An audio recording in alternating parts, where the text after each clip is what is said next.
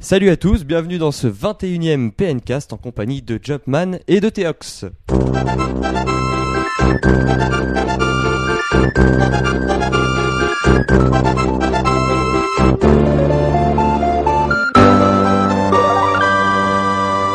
Salut à tous, bienvenue dans ce 21e PNcast déjà. Euh, Jumpman, comment ça va? Ça va très bien et toi Créo? Ça va bien, bon Dimitri n'est pas là mais on a remplacé, on l'a remplacé par, euh, par quelqu'un que peut-être vous connaissez si vous avez euh, écouté des podcasts Nintendo, c'est Théox. Salut Théox, Salut Cryo, c'est Jumpman.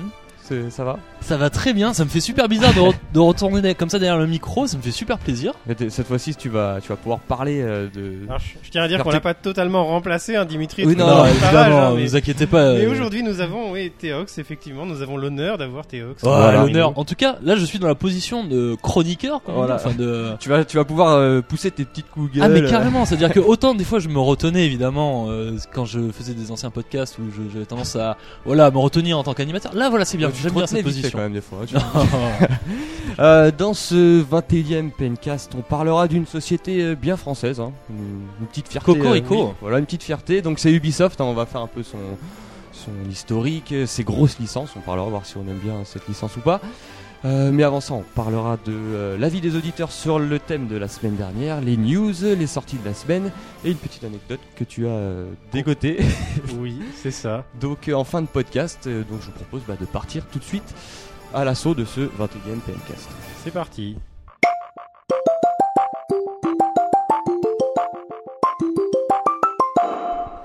On commence ce podcast avec l'avis des auditeurs hein, sur vos avis donc qui concernaient la question de la semaine dernière. Elle était que pensez-vous de l'absence de Nintendo à l'E3 cette année hein, Grande question. Euh, alors vous avez été nombreux à répondre et on va vous donner les résultats. Donc vous êtes 3% seulement à, je ne- à, à dire je ne regarde jamais, ça ne me dérange pas. Pétard. Il y a des gens comme ça? Ah oui, il y a des gens comme ça. Pas Euh, beaucoup, heureusement. 28% qui nous disent vu le niveau de ces dernières années, c'est pas plus mal. Euh, 8, Ouais.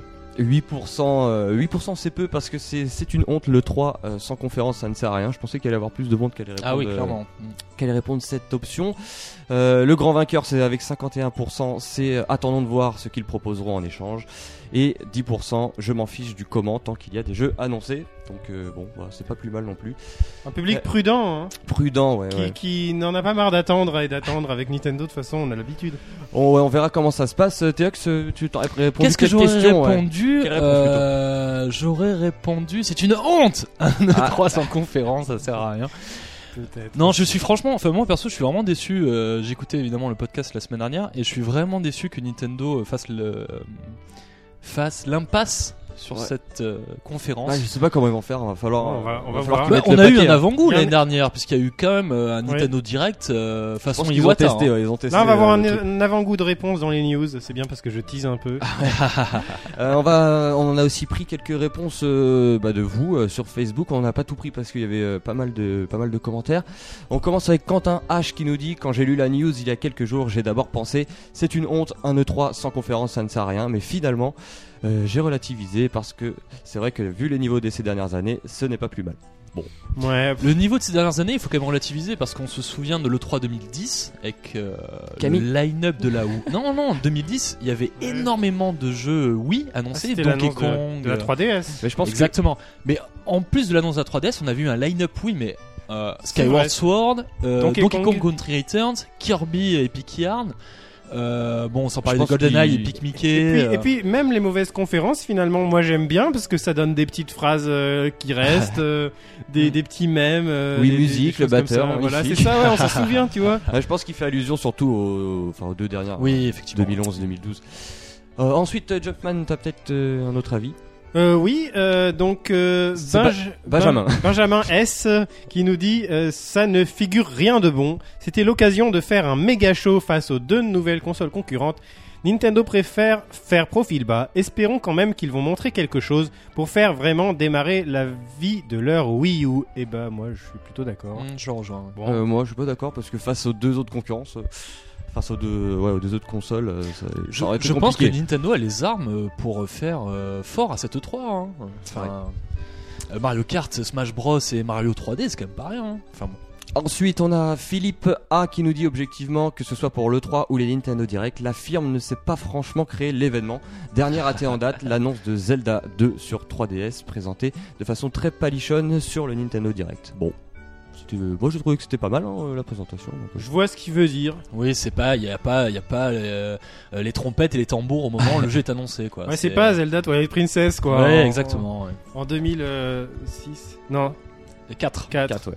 2004. Autre avis euh, en diras un, peut-être? Jonathan, elle, si on a droit à un Nintendo Direct spécial, beaucoup plus long avec plein d'annonces et de jeux, au final ça change rien. Donc attendons de voir ce qu'on aura en échange. Euh, moi je suis d'accord avec lui. Donc après il y a Franck B qui nous dit il manque le 3 c'est de la merde en boîte qui coûte une méga blinde aux éditeurs, de quoi sortir au moins un ou deux bons jeux et ne sert que de tremplin marketing sans laisser une once de chance à de petits éditeurs qui ont le pouvoir de faire mieux mais pas le fric pour se montrer au monde via cette merde. Voilà, Il, il doit faire partie des, des 3% lui. Ah oui peut-être ouais. C'est tranché là pour le coup. ouais. Ouais. Bon, d'accord. Euh, autre avis Julien. Julien SS qui nous dit J'espérais avoir des annonces donnant les frissons de l'annonce de Zelda Twilight Princess, mais ce genre de 3 semble bel et bien de l'histoire ancienne, que ce soit chez Nintendo ou même la concurrence. Je pense que oui, on va. Pas ça- tout à fait d'accord. Je Ah. pense que euh, des annonces de, de la- du niveau voilà, de ce qu'on avait eu en 2004 avec Zelda Twilight Princess, euh, on n'est pas à l'abri de- d'avoir ce genre d'annonce encore à l'avenir. Écoute, Ouais. espérons, hein, espérons. Et enfin, euh, Guillaume B qui nous dit Il tente d'évoluer, pourquoi pas Attendons de voir. Je pense qu'on peut conclure. euh, Wait enfin, and see. Ça va être un peu conclure la- sur ça, hein. l'avis majoritaire de, ces réponses-là. Ouais, oui, apparemment. 51% d'entre vous ont répondu cette euh, réponse. Donc voilà, voilà pour euh, le 3. On se donne rendez-vous dans un mois donc pour voir tout ça. Et en attendant, bah, on passe aux news de la semaine.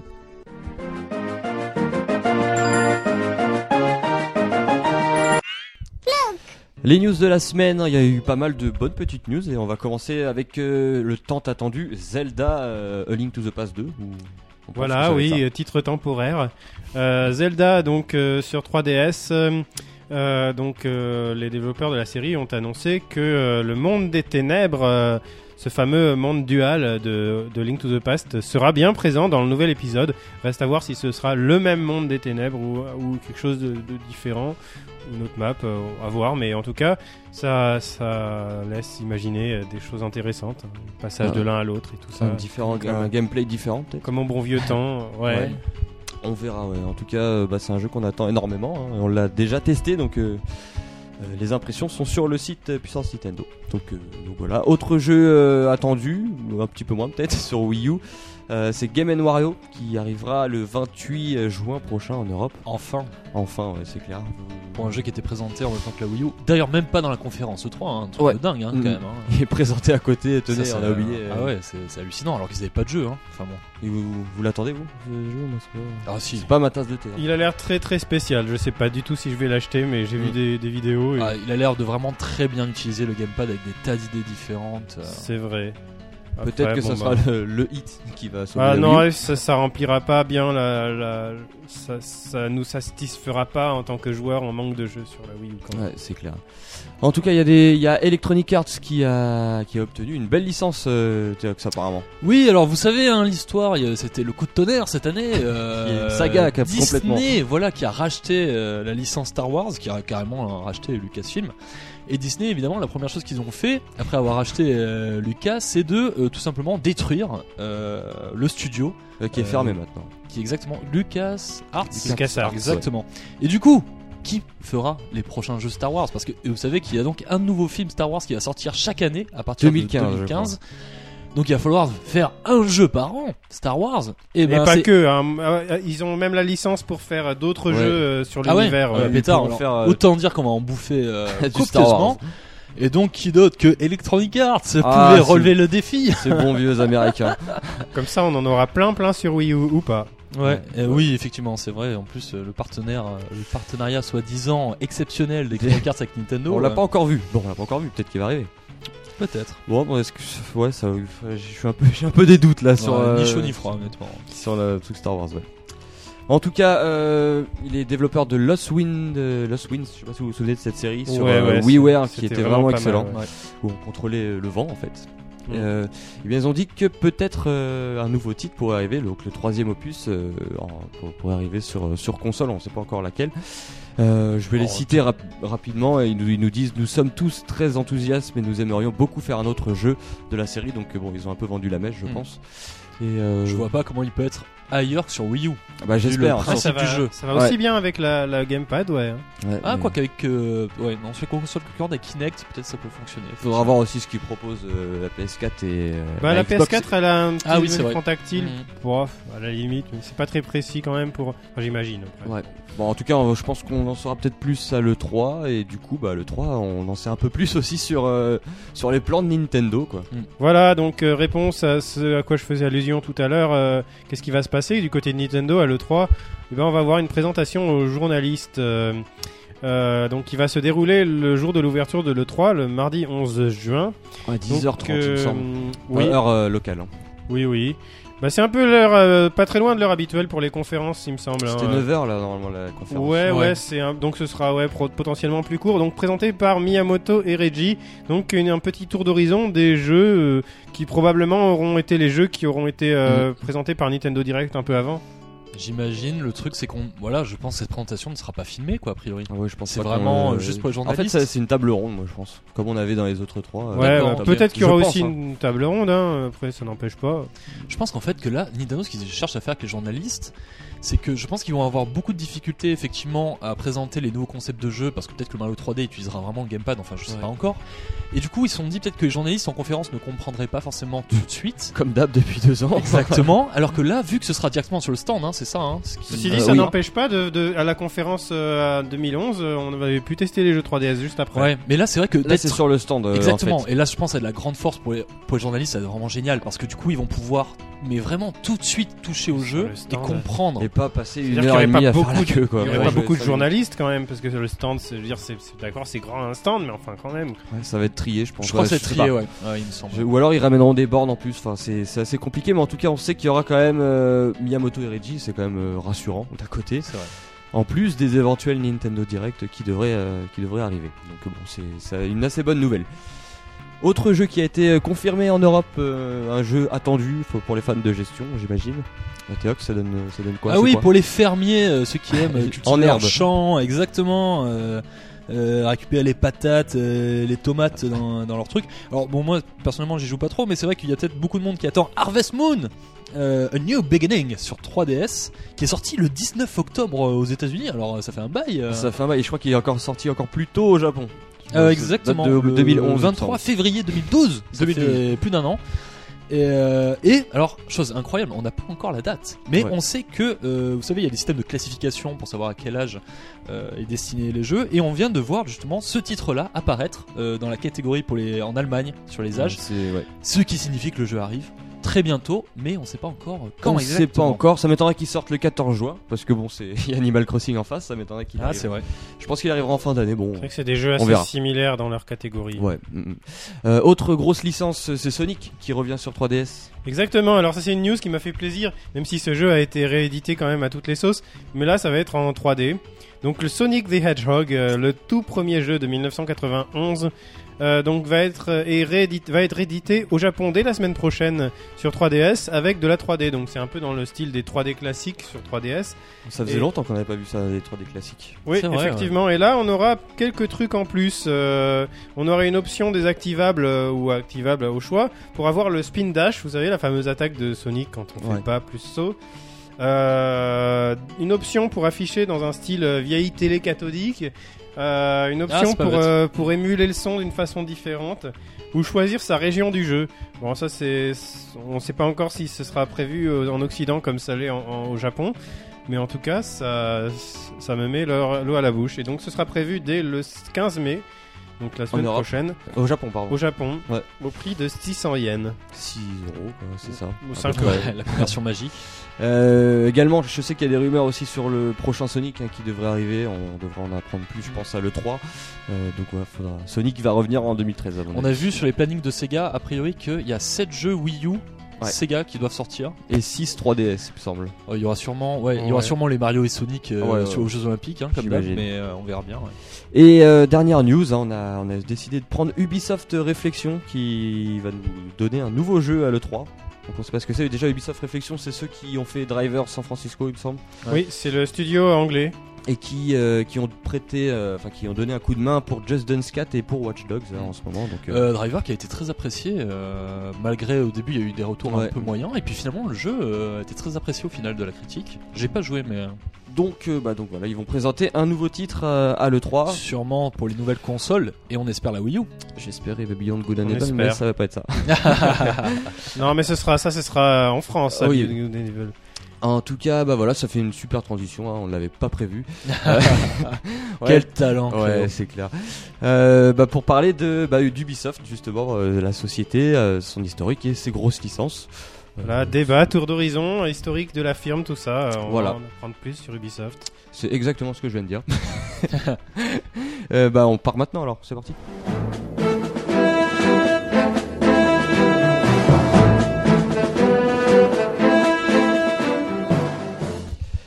Euh, c'est parti le débat de la semaine hein, sur, enfin le débat, le plutôt le Tour d'horizon, comme t'as ouais. mis. euh, Rétrospective. Ouais, tour d'horizon exact. Euh, donc sur la société française Ubisoft. Une société qu'on aime bien euh, chez, Bah, quand on est fan plaisir, hein. Nintendo ou qu'on n'aime pas selon les moments, ça dépend. Ouais, euh, on en parlera plus tard, mais il y a des polémiques autour d'Ubisoft. Mais quand même, moi, enfin, je trouve que c'est quand même une, une très bonne société de jeux vidéo euh, française qui plus est. Donc bon, ça, nous fait, Cocorico. euh, ça nous fait plaisir. Euh, donc on va déjà parler de, bah, de sa création et de son développement, parce que bon, Effectivement. avant d'arriver, gars, alors ce que vous savez peut-être pas, c'est que euh, j'ai été développeur moi-même Ah, chez, bah oui, chez- chez Ubisoft. Tu nous l'as dit, waouh. Oui, VIP avec nous là. sur ton t-shirt, il y a marqué que tu as été développeur sur Assassin's Creed Brotherhood. oui, effectivement, mais on, a- on y reviendra euh, dans, la- dans On y reviendra tout à l'heure, ouais. c'est- Tu vois, Et- c'est l'occasion pour nous, C'est vrai nous que dire non, un petit ça, peu ça de va être un petit peu ambigu parce qu'on va, je vais parler d'Ubisoft de l'intérieur, de l'extérieur, mais plutôt de l'extérieur quand même parce que de l'intérieur, bon bah, j'aurais peut-être pas tant de choses que ça à dire et puis bon après c'est. Et t'as signé des clauses de confidentialité. Fait, euh, Non c'est vrai, il y a des choses qui, qui, voilà bon, bref. Donc oh, euh, c'est parti. Euh, donc, on va le torturer pour tout Ouais, savoir. on va tous, on va, on va, on te demander. comment ça a commencé alors Ubisoft Ah bah Ubisoft, ça, donc ça a été créé par les frères Guillemot. Donc euh, vous Voilà. devez les connaître, ce nom, ça doit vous dire quelque chose, hein, puisque Une famille bretonne hein, le- qui. euh, Ils sont 5. Et Voilà. donc le patron, c'est toujours Yves. Yves Guillemot, oui, Guillemot, tout à fait. Un des 5 frères alors. Qu'on Ouais. voit souvent aux conférences euh, bah, des constructeurs et d'Ubisoft à l'E3. on le voit Absolument, assez ouais. souvent. Mais d'ailleurs- euh, d'ailleurs, vous savez pourquoi euh, Ubisoft Bah Ubi, ça veut dire partout, non? C'est c'est comme ubiquité, c'est Bah alors, euh, écoute, non, ça veut dire Union des Bretons indépendants. c'est pas vrai. bah écoute, oui. Et ça vient euh, d'ailleurs du livre Pix and Love. Euh, Ah oui, oui. Vous Ah, savez la oui, biographie oui, de Michel. Ancel. Tout à fait. Ah bah ça, alors ça, ça. L'Union des Bretons Ah indépendants. non, pour moi c'était ubiquité. D'ailleurs, ils ont des studios partout dans le monde. euh, je sais pas, c'est pour moi c'était ça. C'est alors, une... alors là, je suis bluffé. T'es Je- bluffé, eh, fallait le sortir à ton entretien quand t'as été euh, développeur, tu l'as pas sorti ça. Non, non, non, je l'ai- je pas sorti, non. La. Bretagne en force pour les Bretons qui nous écoutent. Voilà, c'est ça. Voilà, Morbihan, donc non, ça a d'ailleurs commencé euh, dans un château en Bretagne, euh, plus ou moins. Je sais pas si c'était le premier endroit. Ils ont commencé comme euh, comme éditeur seulement. Ils ont pas développé leur jeu en interne d'abord. Euh, Eh ben, de toute façon, il- je- enfin, déjà, avant d'être Ubisoft, c'était une autre société, il me semble. Il y avait pas, c'était pas Ubisoft directement, mais Ubisoft a été créé en 1986, donc il y a maintenant euh, Mm. plus de 20 ans. Donc, euh, bah, c'est une société jeune quand même, je trouve. Je sais pas si, Oui, enfin, ils elle est montée rapidement en flèche. Ils avaient des contrats pour euh, pour voilà pour éditer des des jeux et après donc donc voilà ils ont eu ce château qui était euh, avec comme objectif de, de proposer un cadre sympa hein, aux Mm. développeurs. Et c'est vrai que qu'ils ont toujours cherché un peu ça d'avoir un, un cadre euh, sympa pour enfin voilà Mais de- c'est surtout finalement d'avoir euh, limite c'est un peu l'effet aujourd'hui comme on voit avec la Star Academy non mais c'est ça c'est à part mais c'est ça. c'est à dire que vraiment tout le monde vivait dans ce château. C'est ça exactement. Et pour développer des jeux et il devait y avoir une, une bonne ambiance. Déjà qu'il y a une bonne ambiance, je trouve, à Ubisoft quand tu vas dans leurs locaux. Je, je trouve que c'est sympa là-bas. Donc, euh, Ah, tu allais visiter? Euh, bah, je, oui, quand j'allais tester des, des jeux, je, je trouvais sympa. Il y avait des billards, des, des baby-foot partout. ouais, c'est plus un château maintenant Ah oui, non, c'est plus- non non c'est bah, on va- fini on- château On va en parler parce qu'ils ont euh, donc ils ont quatre studios de développement euh, majeurs en France. Euh, Enfin oui, en majeurs, en, trois en France. Donc il y a Paris, celui qui est à Montreuil Paris, hein, même plus exactement Montreuil, ouais, Mm. exactement. Le siège est dans le 13e, il me semble, de, à Paris. Euh, Il y a Euh, Annecy aussi absolument il y a Annecy et le gros qu'on connaît beaucoup. euh, Montpellier. Ils ont aussi une petite antenne à Lille. euh, Ils ont aussi bah, racheté euh, Nadeo en France. Il y en a d'autres comme ah oui ça. Nadeo ouais. Puis dans le monde, voilà, ils en ont un peu partout et principalement le, le au principal Québec, à, le à plus gros, Montréal. un des plus gros. Ouais. Voilà. Alors, euh, bah ça, ça, ça, c'est la, la situation euh, actuelle. hein. On va voir donc comment ils s'en sont, ils en sont arrivés là. Ben ouais, donc euh, aujourd'hui euh, Ubisoft c'est le troisième éditeur.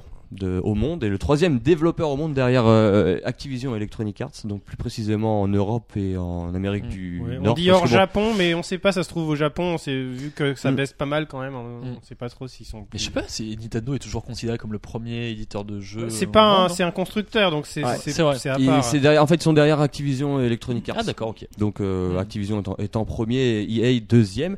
Euh, donc bon, voilà, ils sont, ils sont, ils ont fait leur trou quand même. J'ai envie de dire Ubisoft. Ah, clairement. Je sais pas si vous en souvenez, mais dans les euh, années, voilà, euh, allez, on va dire 90, euh, il y avait quand même deux grosses sociétés de jeux vidéo en France, enfin en tout cas à mes yeux, c'était Ubisoft et Infogrames. Infogramme, oui. Qui Infogrames faisait surtout des adaptations de licences. euh, Ah oui, beaucoup, mais pas que. C'est eux qui ont créé Driver d'ailleurs, la licence qui a été Exactement. rachetée par Ubisoft. Et quand même, Infogrames, euh, ils en jetaient pas mal. Voilà, il y avait donc ces jeux de licence, Driver comme tu dis, il y avait euh, Alone in the Dark. Eden, ouais. Ah oui, Alone in the Dark, exact. Exactement, les Verali, enfin il y avait quand fait, même oui, des gros trucs. Et c'est incroyable de voir que finalement, donc dans les Je années crois que j'ai dit une 90. bêtise sur Eden, mais enfin, c'est pas grave. Ah oui? Parce qu'après, Oui, toi t'es racheté, non? Non, je c'est- crois que je confondais avec Verali en fait, justement. Non, mais c'est c'est c'est ça. Ah ouais, Oui. non mais euh, et euh, finalement c'est marrant de voir ces deux sociétés qui étaient vraiment, allez, on va dire euh, assez équivalentes à l'époque. Aujourd'hui, il y en a une qui est morte, Bah, qui est morte enterrée. Bah, C'est la crise, il y a eu une crise et, et Infogrames n'a pas survécu alors que Ubisoft qui était euh, bah Bah, je ils pense ont suivi une route différente, on va dire. qu'il y a une question de choix déterminant Bah, il- vrai, sur la génération d'après. Mais euh, c'est voilà, c'est dingue de voir euh, d'un côté, il y a Bah, moi, ce que j'ai envie de dire qui, qui a fait la, la particularité du- d'Ubisoft, c'est euh, qu'ils ont euh, des il y a eu des grands noms qui euh, Mm. qui ont été déterminants pour la société. Euh, bah, bah, déjà avant de parler de tous ces grands noms, toutes ces grands, grandes licences, on va, on va s'arrêter sur son premier jeu, Zombie. Je sais pas si vous avez pu le tester. absolument. Ah, non, mais euh, Il est sorti, euh, il est sorti sur, euh, sur quelle console bah, je sais pas du tout. Euh, mais euh, voilà, c'est un jeu d'action aventure en vue subjective. Ouais, donc il était révolutionnaire à l'époque parce que euh, eh ben, il y avait des énigmes, des combats, de l'exploration et on dirigeait quatre personnes et on apprenait à bah, gérer leur. C'était euh, un jeu Amstrad. Amstrad, voilà, c'est ça. Et on et donc on était, on devait remonte surveiller à- leur sommeil, leur, mal, soif. euh, et et donc tout on ça. retrouve ça, enfin on retrouve un petit clin d'œil avec Zombie U. Oui, bah, je pense que bah, on, en, on en parlait quand le jeu est sorti sur Wii U. Euh, bah, ça revenait un peu aux origines, le tout premier jeu qui a fait connaître. euh, Donc ça c'est le premier jeu qu'ils ont développé en interne. Avant, Voilà, ils et- existaient. et hein, donc ils- euh, succès critique euh, de la presse et des joueurs, et ça leur a permis bah, de, une, une énorme croissance euh, assez rapide pendant cinq bonnes années où ils sortaient régulièrement euh, des jeux euh, tous les ans. Et alors qu'est-ce qui les a fait vraiment décoller? Il y a un jeu qui les a fait vraiment décoller. Et un, créateur important qui. Oui. bah on, on va passer ouais, aux principales licences. Bah c'est. Bah, euh, euh, principale licence, mais oui, il y a quand même un, épisode très très important. C'est à l'époque où ils étaient dans, dans ce château là. Euh, donc c'est un euh, un jeune euh, très jeune Montpellierin qui s'est fait. euh, même pas remarquer. majeur hein, à l'époque. Je sais pas s'il était majeur pas ou pas, mais Il il s'est fait même pas remarquer. majeur. Il s'est fait remarquer euh, par euh, Ubisoft parce qu'il a participé à un concours pour un magazine euh, qui, qui avait son, sa rédaction pas loin d'Ubisoft. Et, et donc il a été remarqué par Ubisoft et il y allait euh, dans ce château et euh, il a commencé à travailler comme ça en fait. mais Mimi, qui quand on l'appelle, comment on l'appelle qui Mais c'est qui Dites pas qui c'est. Ah, j'ai pas dit son nom, donc Oui. c'est Michel Ancel. Donc, Michel Ancel. qui est devenu plus tard donc le, le créateur de Rayman, mais c'était pas pendant cette époque. euh, et euh, là-bas, il a pas forcément été. euh, C'est un développeur normal, on va dire. hein, Ouais, voilà. mais euh, il a commencé un peu à être remarqué par euh, une personnalité très très importante euh, d'Ubisoft. Je sais pas si vous connaissez, qui est toujours là, qui est très important. C'est Serge Asquet. Euh, Ah oui. Non, ça me dit rien. C'est euh, le hum, actuellement c'est le directeur euh, créatif, on va dire. C'est euh, un grand fan de Nintendo. Et c'est un peu grâce à lui que euh, qu'il y a une histoire euh, proche entre Nintendo et Ubisoft en fait. Bah oui, aujourd'hui on le sent euh, encore. C'est un, c'est un adepte un peu de la philosophie de Nintendo, de Gunpei Yokoi et tout ça. Et, euh, et euh, en même temps, c'est euh, une personne qui a remarqué Michel Ancel et qui à plusieurs euh, reprises lui a un peu donné carte blanche pour euh, pour faire euh, ce qu'il voulait. Et, euh, et voilà. Et donc là, enfin à cette époque, euh, Ubisoft, donc voilà, ils étaient à- à- en Bretagne, puis après ils sont allés à, à Paris. Et euh, Michel Ancel, c'était pas trop son, son truc, euh, l'endroit, le type de, de choses. Et puis voilà, il a revenu, il a voulu retourner dans sa, dans ses terres à, à Montpellier. Et euh, en fait, il a carrément quitté Ubisoft en fait. Et après il a recréé son Et studio. il a non, il a il a travaillé comme freelance. Il n'était pas Ubisoft. Et il a travaillé en freelance avec une petite équipe et il travaillait comme ça, il communiquait avec Ubisoft. Et... Et du coup, bah, ça nous a donné euh, en 1995 la première grosse euh, grosse cartouche, j'ai envie de dire, Voilà, de- c'est ça qui a, qui a été développé donc euh, dans ce studio de, de Montpellier avec un peu la participation de, de, de la partie euh, Paris avec euh, Serge Asquet qui faisait le pont entre les deux, on va dire. Tout ça, on retrouve dans la biographie de Michel Ancel. C'est super intéressant euh, Ouais. Ouais. de voir effectivement la vie de, de, de ce jeune garçon finalement, parce que c'est dingue quoi. Il était tout tout jeune. Quoi. Il a, ouais, bah, il a explosé quoi. Il a Mm. explosé. Maintenant, c'est c'est un des plus grands euh, créateurs, je pense, au, au monde. hein. Il est. Ah bah, il est considéré, euh, il est considéré, ouais, comme. euh, Il a eu euh, la liaison, la légion. Euh, Là, il a été Légion. chevalier, non, ordre, che- oui, le chevalier de la culture. des ordres et de, Non. de- de l'ordre des arts et des lettres. j'y étais pas du avec- tout. aux côtés de Miyamoto. Quand même Exactement, aux côtés de. Miyamoto, quoi. C'est quand même la classe, quoi. C'est. Euh, Et donc, euh, donc voilà, première grosse licence, euh, donc Rayman. Donc en- entre euh, Zombie en 86 et Rayman, il y a eu bien évidemment plein d'autres euh, de- d'autres jeux qui ont fait. euh, Ouais, mais Grandir la Rayman société. est- Jeu de plateforme 2D euh, graphiquement exceptionnel quand on revoit à l'époque euh, parce que bon il y a Mario euh, bon, il y a Voilà, une bite de Edward Jim en- Edward, Edward le ver de terre. Earthworm Jim. et, euh, et ce Rayman enfin visuellement ça a déchiré. Et d'ailleurs il faisait partie du line-up de la PlayStation. Et en fait, il était prévu à la base sur la Super Nintendo. ah oui Rayman. d'accord. Et euh, c'est à l'approche voilà de, de la PlayStation, euh, le lecteur CD, tout ça, les possibilités que ça ouvrait de, de faire du du euh, des musiques, Ah des, c'était, euh, voilà, C'était ouf. hein. Il y avait les, même les décors, tout- toutes ces couleurs qu'il y avait. Sur, Voilà, et euh, puis ils ont en fait, ils ont en fait engagé des anciens de de l'animation, donc qui n'étaient pas du tout dans les jeux vidéo et qui donc ont permis de rendre le jeu plus plus animé, plus plus beau. Avec ce Euh, parti pris exceptionnel de pas mettre les membres euh, Oui, Rayman euh, euh, je pas de souviens- jambes euh, je, pas de bras ouais, je me souviens que quand tu, enfin moi ce qui m'est, ce qui m'éclatait, c'est le quand son poing grossissait à Rayman. Enfin, c'est, c'est une image qui m'est restée de Rayman et euh, bah, voilà, c'est. C'est ouais, c'est c'est comme ça qu'en fait est né le studio le, le, le studio de Ubisoft euh, Montpellier Mm. qui était pas peut-être pas euh, forcément un studio au début euh, officiellement mais Mm. qui est devenu le, le, le studio euh, le studio de, de là-bas et ce Rayman qui s'est vendu à 400 000 exemplaires en quelques mois qui était euh, pas mal du tout. Voilà. Et son retour en 2011, vous l'avez apprécié ou pas ce Rayman, Rayman 2? Origins? Ah Origin, oui un oui. vrai retour Ah oui, dans 2011. Oui oui, bien sûr, oui. Euh, alors ça c'est c'est différent là, tu fais un grand Ah oui, non, non, c'était, pour, vous, euh, pour Mais- vous, euh, voir ce que vous pensiez de, de ce nouveau Ah oui, Rayman. j'ai- adoré ce nouveau Rayman euh, qui est très très différent et qui euh, est pas mal du tout aussi. Et qui, Absolument magnifique. correspond au moment où ils ont remis un peu ça au goût du jour. Parce que ça n'a pas, ça, ça a pas toujours été ça pour Rayman. hein, Oui, oui, il y a eu des, il y a eu des, Ouais. des périodes de flop, c'est clair. Donc en tout cas, euh, donc création d'une licence forte, euh, d'un créateur euh, maintenant mondialement connu. Euh, bah, le groupe a, enfin, devient de plus en, de plus en plus important avec d'autres licences euh, fortes. hein. On pense à Rambo 6 en 98. Ouais. Tom Clancy Ouais. Ouais, les Tom Clancy, euh, Anno, je- un petit jeu de. Bon, j'ai jamais touché Ouais. à Anno, mais euh, en tout cas, c'était Ouais, c'est- qui, a, c'est qui a bien fait son connu. retour sur euh, Oui, à Ouais. l'approche des années 3D. 2000, comme ça, voilà, il y a eu plein de PS3, jeux de, non de, de licences en 3D qui sont apparus. Ouais, il y a eu donc euh, Splinter Cell, euh, Prince of Persia. Euh, Non, ça, c'est- Ah, l'explosion, ça. non, mais il y avait euh, donc Rambo 6, on a dit Anno, Driver, le Oui, oui, c'est vrai. un excellent jeu de il y a- course. y a- y a- ouais. Et, Ghost euh, Recon. et Ghost Recon aussi. Moi, j'avoue que c'est une période euh, pendant laquelle je jouais pas à ces jeux. Driver, non, ça Ah, vous... si, Driver, forcément. Driver, on a mais- tous joué à Driver. euh, C'est des jeux qui n'ont pas trop touché les, les consoles Nintendo. Oui, c'est vrai. Ouais. Mais Driver, je- ça reste quand même une, moi une licence qui me, enfin, je me souviens bien de Driver. Ah oui, c'était vraiment sympa. bugs. Oui, il y avait beaucoup de monumentaux. bugs, ouais. Oh là là là là, mais qu'est-ce que je pouvais faire? C'était une porte nawak quoi. Non, mais c'était un peu une, euh, enfin, comment dire, une, une alternative un peu à GTA. Ah, ouais, vite fait. Une grosse alternative. Il y avait que de la bagnole. Hein. Ouais, ouais. Euh, mais comme tu l'as dit, donc euh, la grosse explosion de d'Ubisoft, ça a été dans, dans les années 2000. Hein, euh, le passage, je pense, euh, aux nouvelles consoles 128 bits, hein, GameCube, Ouais, tout à PS2 fait, et Xbox. Euh, en 2002, on a, on a quand même Splinter Cell. C'est là vraiment qu'Ubisoft est arrivé dans la cour des grands avec ce jeu exclusif Xbox. Ah et oui. Microsoft a mis mais tellement en avant ce jeu euh, t'es- pour sa console, qui d'ailleurs Ouais, reprenait tellement les codes. à Metal Gear Solid. Ah mais quoi. clairement. Et puis en plus qui reprenait tellement les codes du noir, du vert, euh, vraiment les logos euh, Xbox. mais, euh, euh, C'est vrai, c'est Ce- vrai. ouais. C'était vraiment euh, la pense- vitrine avec Halo évidemment. euh, Ils ont Microsoft, ça a quand mais- même, euh, enfin moi ça a quand même révolutionné un peu le jeu, euh, le genre à infiltration. Moi j'ai Clairement. j'ai adoré Bah, en euh, fait, cette aventure. Ce qui est dingue, c'est qu'évidemment Ubisoft a tout de suite compris qu'avec la puissance de ces consoles euh, 128 bits, l'arrivée de ces consoles, ils allaient pouvoir faire des choses qui étaient encore impossibles euh, sur PlayStation ou Nintendo 64. C'était de jouer vraiment sur les éclairages, les, ombres, ouais.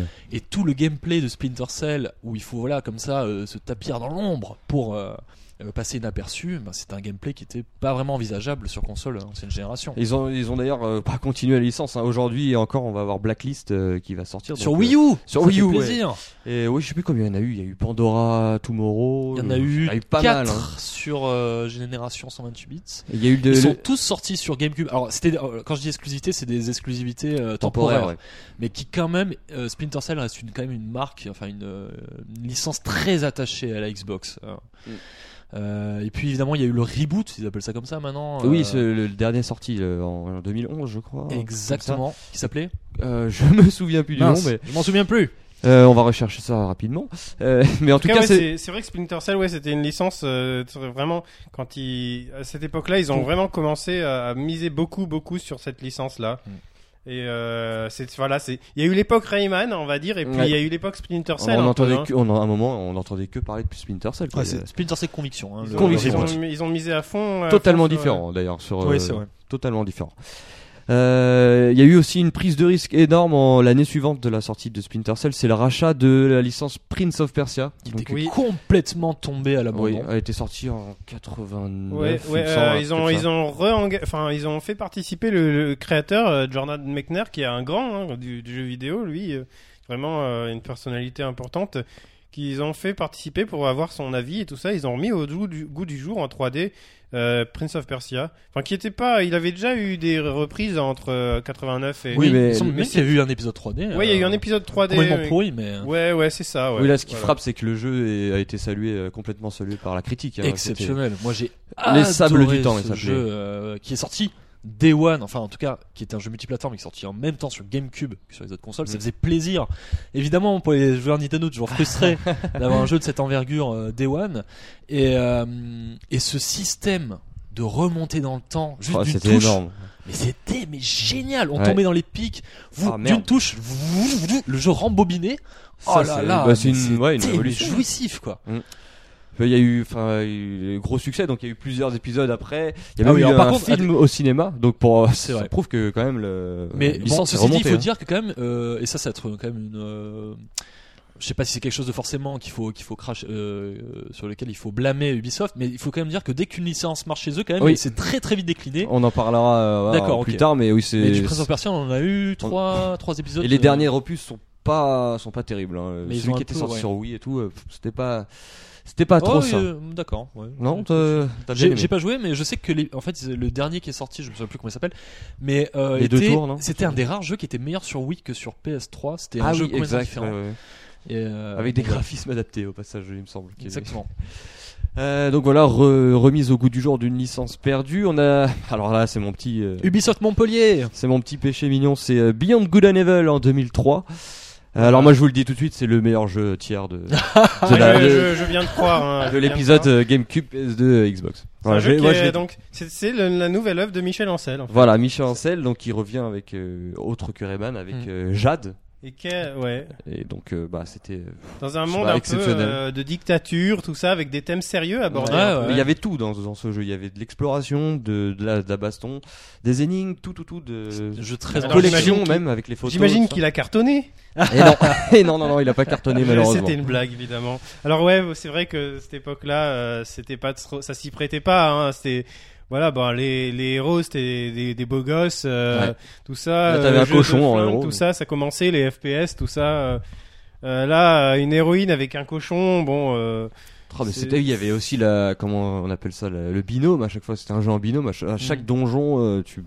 Ouais, et donc c'est un jeu qui a qui a pas très bien marché, un peu au désespoir de de, De son de Ubisoft, créateur, de son euh, créateur surtout, mais en même temps, bon bah, il s'est pas non plus fait désavouer. Hein, euh. Bah, le jeu a été tout- salué par euh, la critique et les joueurs. Ouais, Et ça, on l'apprend aussi dans la biographie de, de Michel Ancel. C'est un jeu qui est quand même déterminant dans sa carrière, puisque Oui. Beyond Good and Evil va être remarqué à par Hollywood Peter Jackson. et par Peter Jackson. Et Peter Jackson va contacter directement Ubisoft en disant Je veux ce mec sur mon jeu vidéo King Kong. Voilà. Donc c'est quand même. euh, Il a et, et donc Michel Ancel qui à ce moment-là, bah, il avait sorti le jeu, c'était fini. Bon voilà, il avait pris des vacances. euh, Oui, il reçoit un, un, coup de appel, fil en euh, pleine vacances. euh, pour lui dire euh, il- Ramène-toi On a un super contrat.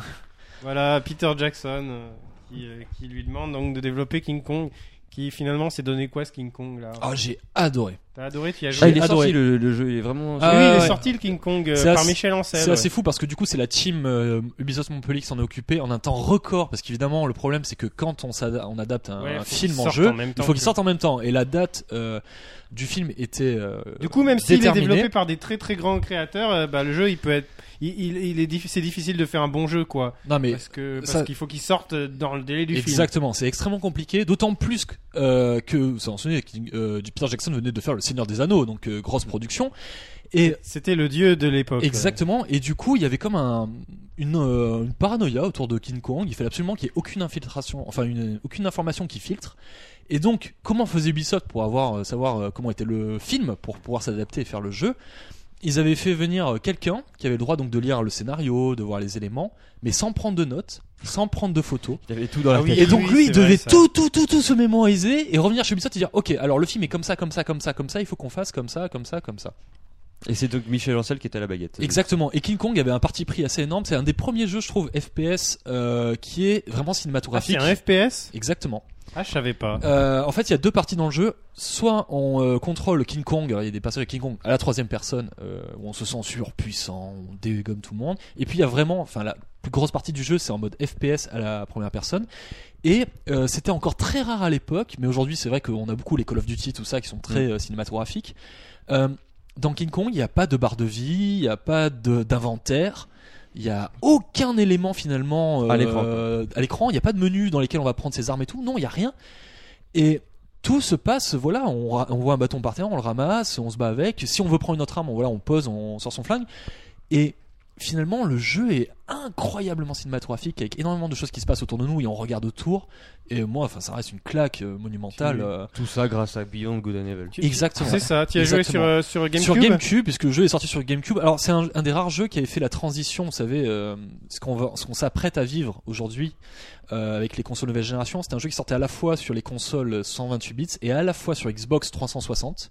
Moi, je l'avais essayé sur 360. J'avais dit, oh, c'est magnifique. Il était pas de ce niveau-là sur GameCube, mais euh, j'en garde un souvenir. Même s'il était bâclé sur la fin, évidemment, on sentait que le jeu était fait dans la, La rapidité. la rapidité, Mm. les séquences de fin. Vous savez, à New York, où il faut euh, l'Empire State Ouais. Building et tout, on sentait que c'était un peu bâclé. C'est difficile à euh, faire ça en même temps. hein. C'est plus la jungle. Hein. Il doit Exactement. recréer un nouvel environnement et tout ça. Bon, c'est pas évident. Exactement, mais euh, gros coup de cœur hein, pour moi. En, en tout cas, euh, moi, depuis 4 ans, à chaque 3 je, je me dis que ça y est, le 2 va sortir. Ils, ont, ils avaient montré un trailer. euh, oui, oui, oui. C'est dingue. Alors voilà, c'est une époque quand même de gros gros budget pour Ubisoft. Il y a Oui. des jeux qui ont marché, mais peut-être pas tous non plus, euh, qui est difficile. Bah. Il y, a une, il y a une licence euh, Ubisoft qui se lance vraiment dans le FPS avec Far Cry en 2004.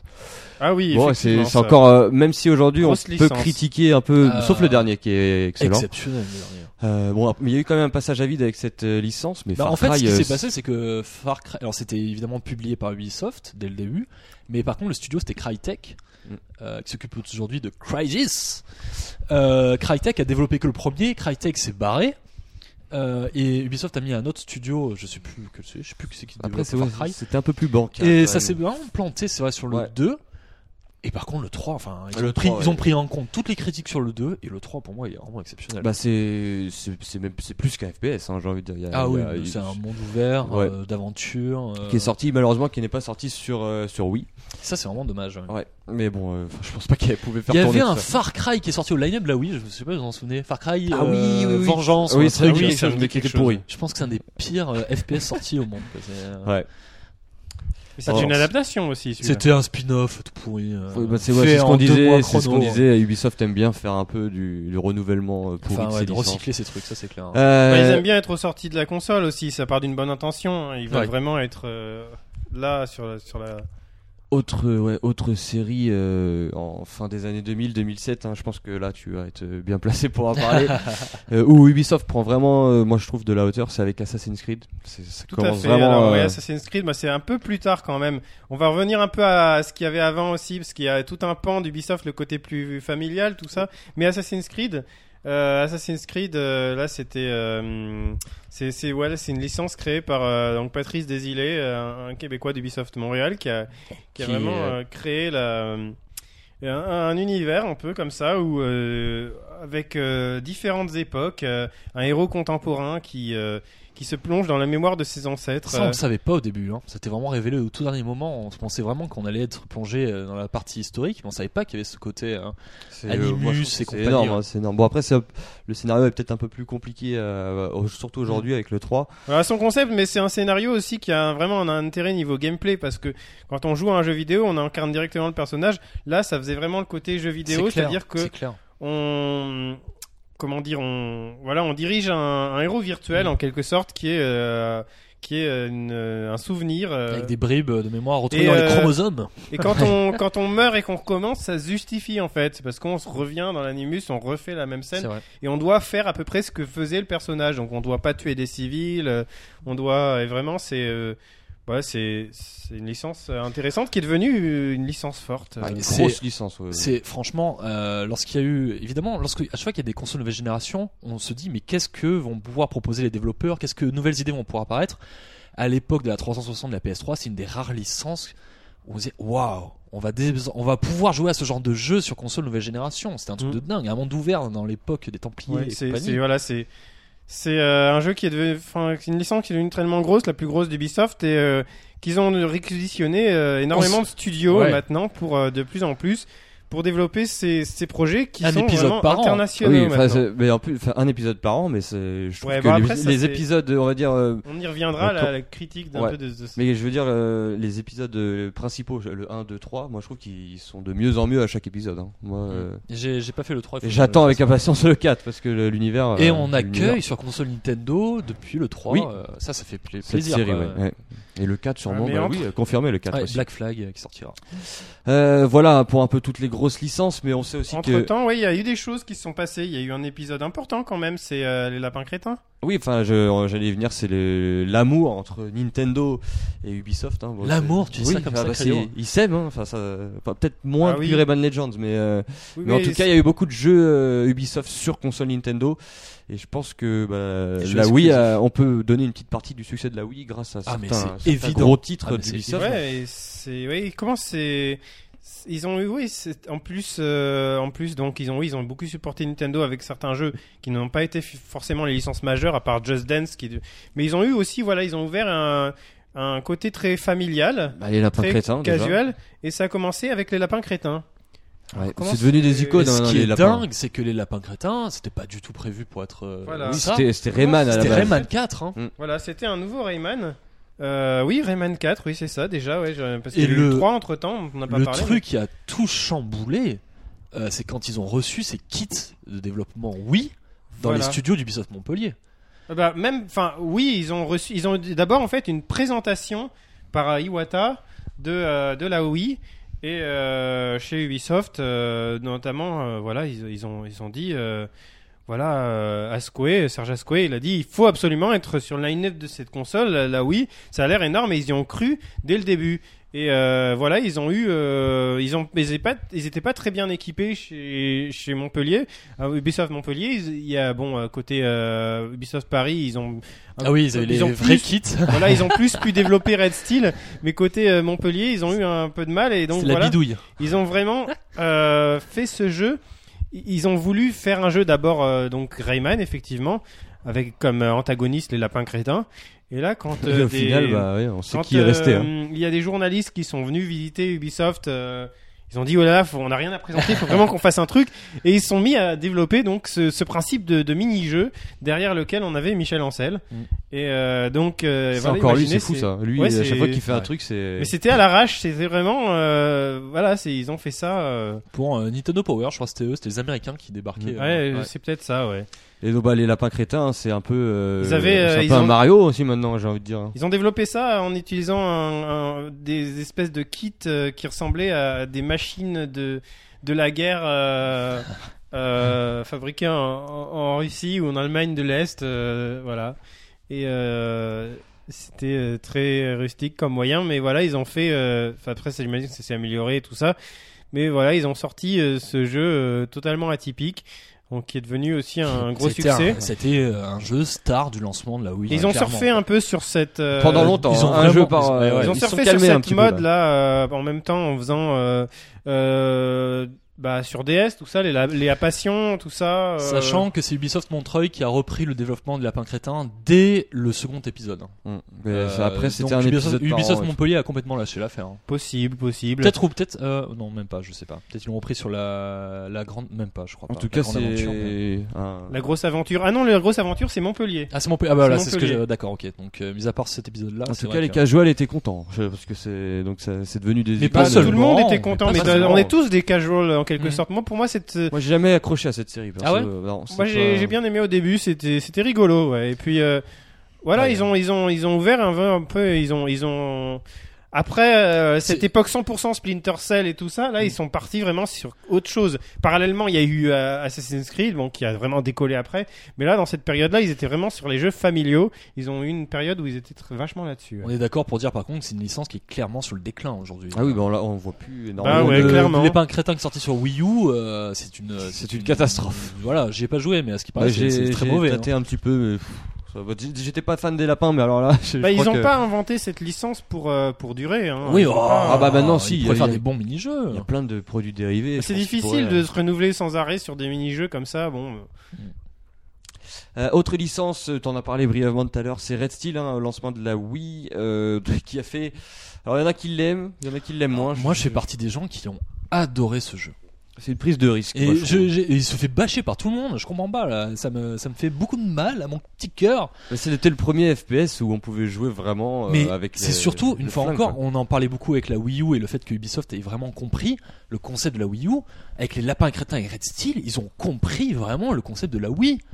Euh, ouvrir les portes d'un coup de main, euh, retourner des tables, euh, se mettre derrière, se battre au katana. Enfin, c'est ça, moi c'est ça euh, dont je rêvais euh, avec euh, avec la Wii. C'est Ouais, c'est le seul éditeur qui prend des risques. par rapport aux capacités de la Wii, c'est ça le truc. Et puis en plus, ils avaient peut-être pas assez de temps. euh, Sûrement, ils ont dû Alors, se dépêcher parce que c'était le lancement. euh, Effectivement, c'était perfectible euh, sur les sur les scènes de katana. Effectivement, euh, qui était un, bah, il y a pas Wii Motion Plus à l'époque. euh, ça sera réparé sur le second épisode. ouais, j'ai pas essayé le premier, mais c'est vrai que j'ai joué au deuxième euh, et j'ai bien aimé. les- C'était très immersif, j'ai trouvé. C'est- Mais mais on s'y croit initiale. et ouais. j'avais moi franchement ce jeu j'avais vraiment l'impression de jouer à quelque chose de complètement nouveau et je me suis pris au jeu mais tellement sur qui avait par ailleurs une très bonne ambiance certes des graphismes qui n'étaient pas euh, parfaits mais le côté artistique euh, rattrapait tellement le truc en termes de musique en termes d'ambiance entre les États-Unis le Japon enfin moi perso j'ai adoré et c'était d'ailleurs un des jeux que Nintendo mettait énormément en avant Avec lors des, des- conférences hein. Et des publicités euh, assez mensongères aussi au passage. c'est pas faux mais Zelda c'était pareil hein, Ouais. euh,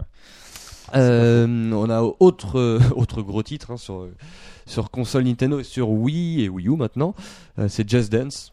Donc, euh, une petite alors révolution quand même. phénomène quoi. C'est oui, c'est- déjà c'est un C'est phénomène. un hein. phénomène Il y a rien qu'à aller dans les salons pour voir que bah, ah ouais c'est le, le stand est toujours blindé. euh, donc euh, bon. un épisode par an, hein, là aussi.